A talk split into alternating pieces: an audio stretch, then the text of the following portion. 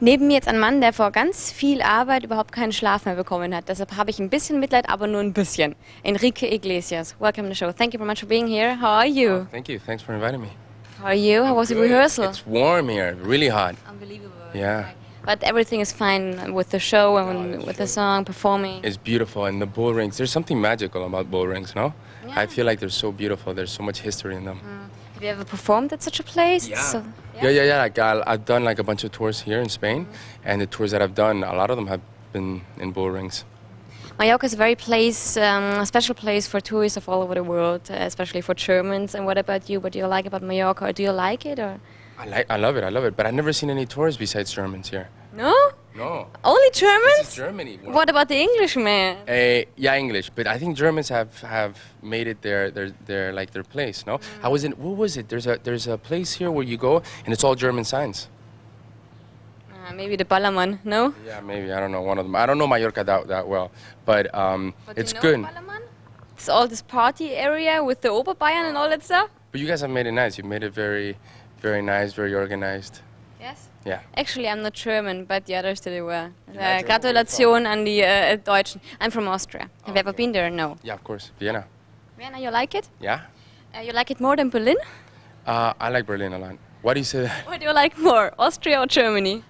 What I like more? Damn, don't, why do you put me in that in the spot? Yeah. The same. They asked me the same thing in Holland. What do you like, be- like better, Holland or Germany? I Okay. like both. I like both. Yeah, yeah, diplomatic person, of course.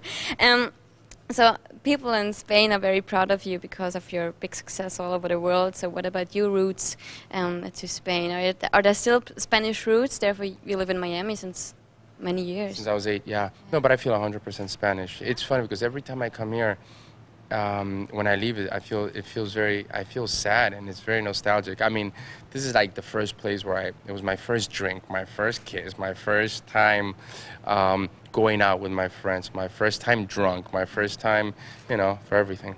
But you went away with eight, right? No, I went away with eight, but I will come back. No, no, no, no. This was. Yeah, I know that's. Not, let me let me let me uh, correct that. I would come back every summer, Okay, gotcha. but I would go to Costa del Sol, Okay, because that's all. Malaga. Okay, got you.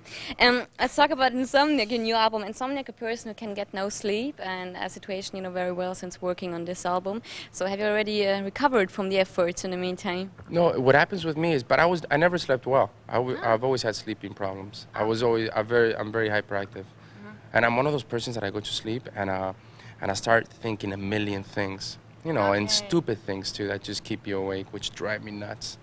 Um, so, sleeping pills, no.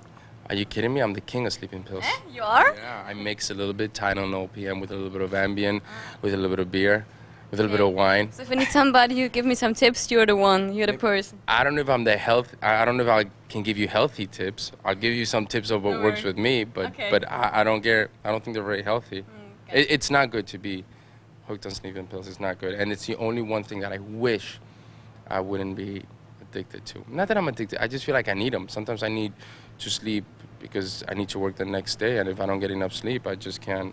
I can't do anything. Okay. So, it was not only because of the work on this album, but how was it working on this album? Was it something special compared to the other albums before? Um, the only s- the, what was different to this album is it took me three years. So when it comes time to to release it, you're a little more nervous because you put so many hours into the studio. And I mean, can you imagine doing like a three-year interview and it all comes down to that, the first few minutes that people are gonna watch and Okay, and say gotcha. okay.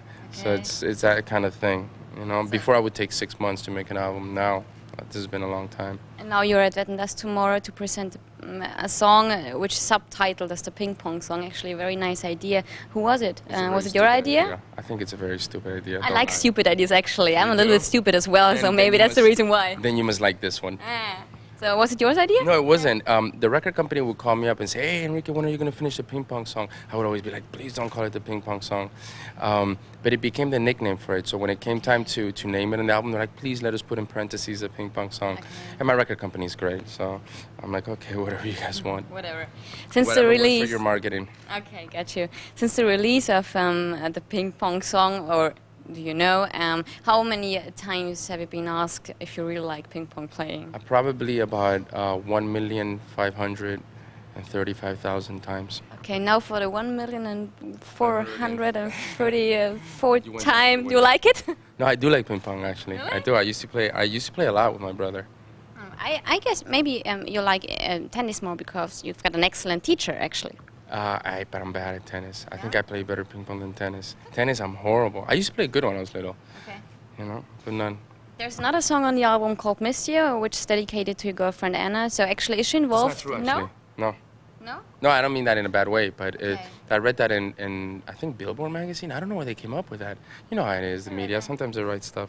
There are a lot of rumors actually about you, and the l- in the last few years, a lot, of, lot of stuff about you. How do you handle th- these rumors? Uh, How do you get along with all You that stuff? laugh. I mean, you laugh. You gotta look at it with a sense of humor. Look, a lot of people, sometimes celebrities, we have the tendency to complain about, oh yeah, you know, they, you read stuff in the media. We, I think it's a sacrifice that it's a small sacrifice to pay for what you get in return. Mm-hmm. If you think about it, I mean, I have a great job, and what once in a while they say stupid things of me in the media, but not stupid. I mean, humorous. As long as they don't find out my real, real secrets, I'm okay. Okay, so tell me a really, really secret. Uh, real, real secret. That's a bad thing. I have no real secrets. Oh, or the no. good thing. Okay, My life is pretty boring. okay. Besides, besides the music, when I go home, I just hang out with my friends and my dogs. Mm-hmm. I go to the beach and I live a pretty normal life. Hmm. I don't do anything that would that would make the front page of the Sun newspaper. So no rock star life with destroying hotel rooms and all that Um, stuff, I mean, groupies and I- I everything. destroy- but that's normal, isn't it? I thought that was normal. Actually, I've got a lot of groomer, uh, groupies, and I'm destroying hotel rooms every week. Actually, it's nothing special for me, but I don't think to the media that's something new. I think uh, nowadays everything's stepped up like a notch higher, no? To and for anything to make news, it has to be really, really crazy. okay. Um, You'll be in Hamburg at the 7th of July at the Live Earth Oh. Festival. Would you tell me something about it? It'll be great. I mean, I, I'm happy that I'm doing it in Hamburg, and I think it's an important thing. I mean, obviously, in a concert, you're wasting energy, so it's a little, but but it's drawing attention to something that's very that to something that's very important. I think, and I think what what um, eh, what the documentary did for the people around the world, especially for the young people that we saw it, it just it it opened up your mind and you realize that it's a serious, serious problem. You know what Al Gore's done.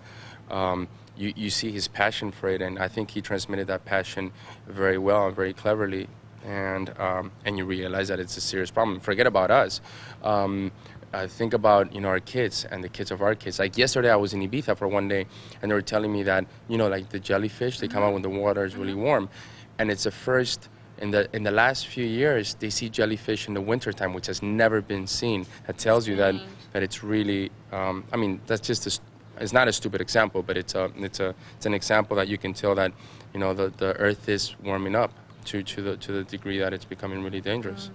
So on the 7th of July, and then we'll be back in Germany for a tour as well, or? No, um, I'm moving uh, to to um, to Berlin for like a few months. No, when? Yeah, like in I think like in September, Why? uh, because I bought an apartment there. You buy an apartment in Berlin. That's very nice. So if you need some tips, um, me and my friends, which are uh, over there, we can take you with us. Damn, We've okay. got a really nice club You tour. got the hookups? Uh, We've got everything. Yeah. so Yeah, uh, everything. just uh, just call us. What does everything mean? Uh, we've got, you know, um, wohin gehen wir denn Bödel mit äh, Enrique? Ja, let's see. He looks like he has the drugs. nee, der ist nicht auf Drogen, der sieht immer so aus. okay, also jetzt haben wir auch Bödel noch beleidigt. So, we see us in Berlin. I'm looking forward to it. Thank you very much, Enrique.